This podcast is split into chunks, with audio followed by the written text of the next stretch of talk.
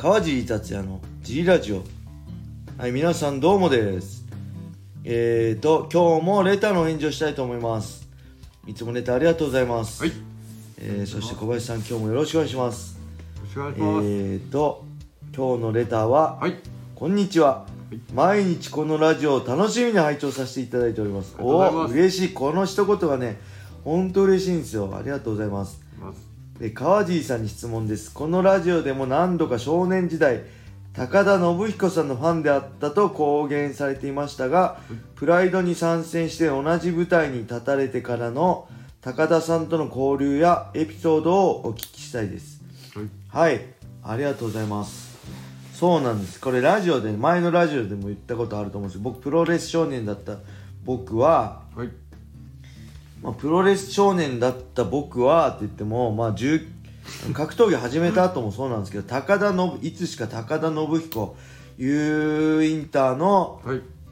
高田信彦に憧れて「週刊プロレス」にある、はいあのー何ですかそのあのた U インターのグッズをはい。それで買って、はい U インターのトレーナーをはい。えー、アマシュートの会場に来てって失笑されるっていうぐらいあの高田さんのファンでベイダー戦の TBS でやってたんですよね当時深夜、はい。あのではい。最強高田信彦っていうはい。スーパーファミコンのソフトも買いつつはい。大ファンだったんですはい。しかし、まあ、一時プロレスファンから MMA 自分が総合格闘技を始めて、はい今度どっぷり、はいえー格闘技にはまるとはい。その後、まあ2000年代初頭とかは、はい。正直ね、はいあの MMA ファイター高田信彦の偉大さを分かりきれてなくて、はい。なんだよみたいななんでベルナルドとあんな試合してとか、はいもっと頑張れよみたいに思ってたんですけど、はいまあ、自分が MMA ファイターとして年をかた重ねていく中で、はい。まあプロレスラー高田信彦としての偉大さよりも、はい。えー MMA ファイター高田信彦のはい。このチャレンジ精神。だってプロレスにいればもう最強っていうの欲しいままにねススーパースターでいたのに、はい。そこから一歩真剣勝負の世界に踏み込んだっていうのはものすごい功績だと思うし彼武田高田さんがいたからプライドがあって、はい。プライドがあったから、まあ、今の雷神があるっていうのは間違いないんで、やっぱりね高田さんの存在は今の MMA ファイターにとってもはい。ものすごい大きな存在だと思います。だから改めてねあの時すいません高田弱えなとか思っててすいませんってね本当ね途中から反省しましたあのミルコ戦とかね見ててもはい。根性ねえなとか思ってすいません。本当にはい。今日本当にすごいことですよね。はい。だってプロレスラーで成功して最強とまで言われてた人がはい。まあ MA ね真剣勝負の世界に出て全てをさらけ出して、はい。まあ、年齢もあるじゃないですか。30過ぎて、新しいことに行って、ね昔から MMA やってたんならまだしも違う競技やってたし例えばねあのマイケル・ジョーダンがはい。あの大リーグに挑戦したって、はい。そんなトップに行けなかったじゃないですか、はい。それと一緒で、はい。他の競技で第一線トップだった人がい。違う競技に挑戦するって相当のチャレンジだと思うんですよ、それをまああの結果出なかったなかなか出なかったけど、い。チャレンジしたってことはねすごいことだと思います。はい。そして今の日本のこのジャパニーズ MMA があるのはその全て高田さんのその一歩のおかげだと思ってるんで僕は今ではものすごい尊敬してるし、はい。大好きです。はい。でこれねエピソードね、まあ、いくつかあるんですけど一番覚えてるのが、はい。まあ、僕がプライドを参戦した2005年はい。の7月、まあしえープライド武士道名古屋大会ルスブスカペ戦のはい。プライド2戦目ですね、はい。後にえー当時プライド系の会社が経営してた海の家のイベントがはい。海開きのイベントがあって、はい。えーと、まあ、僕だったり長男さんだったりはい。箕輪さんだったりはい。五味さんだったりね、はいえーとあとランデルマンもいたかな。なんか海外の外国の選手もいて、はい。一堂に集まってたんですよ。はい。でそこで海の家のイベントに参加して、はい。で僕ね当時の彼女もはい。連れてってて、はい。でその当時の彼女今の奥さんなんですけど連れてっててで、イベントの控室っていうか、まあ、海の家じゃなくてねなんつうんだろう公民館みたいな、はい。広い畳でテーブルがあるとこがあってそこ休憩みたいにみんなが集まってた時に、はい。高田さんがね「おいガソリンくれガソリン」っつってねものすごいビール飲み出すんですよ。はい。もうプロレスラーってすげえなっていうぐらいの勢いでビールを飲み出してガソリンガソリンって言いながら。そして酔っ払ってはい。あの僕カージー達也っていうじゃないですか。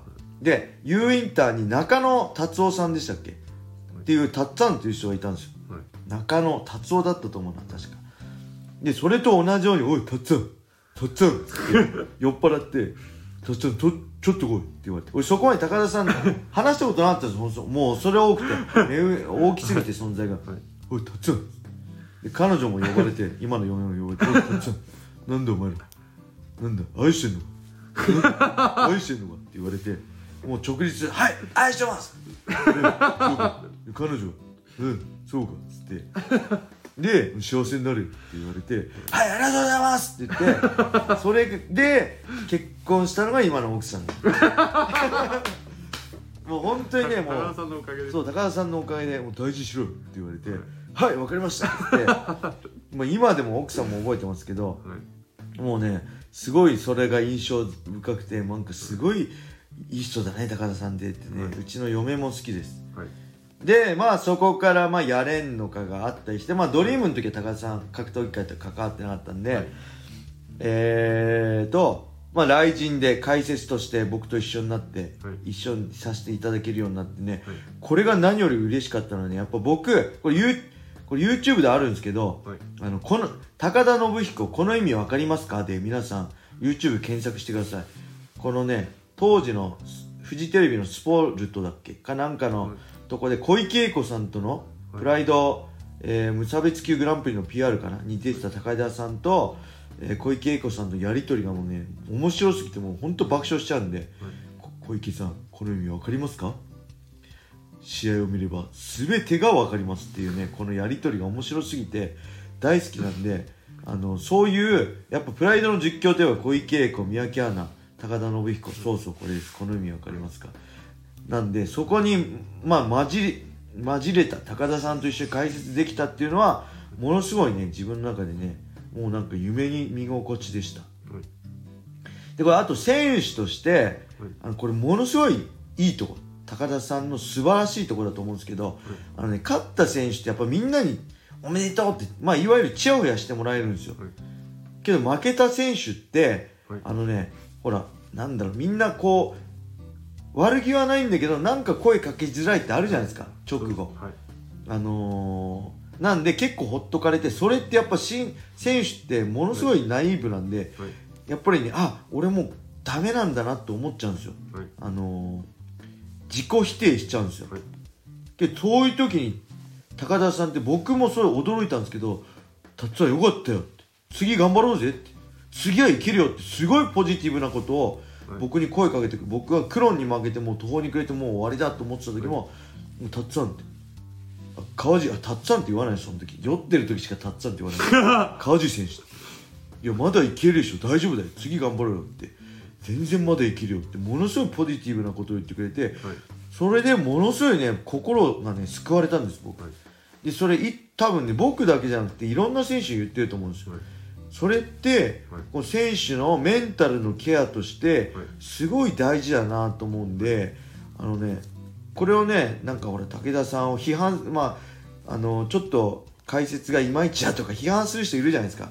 なんかちょっとね悪く言う人いると思うんですけどまあそういうのもあると思うんですけど、はい。けど一選手としてはその言葉にね本当救われたんで、はい。あのそういうねた高田さんのいいところをねぜひこのラジオでははい。あのアピールしておきたかったんで、はい。あのぜひねあの、はい。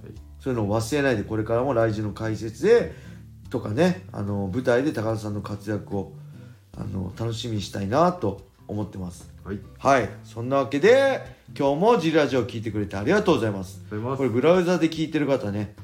ぜひスタンド FM をダウンロードしてください、はい。そして川尻達也フォローいいねをしてレターもどしどしお待ちしてます、はい。そうすると川尻達也が猫のようにニャンニャンって喜びます。はい。はい。フォロワー増やしたいんでね。まだ本当にダウンロードしてない方お願いします。お願いします。はい。そんな感じで、はい。今日も終わりにしたいと思います。はい。はい。皆様良い一日を。まったねー。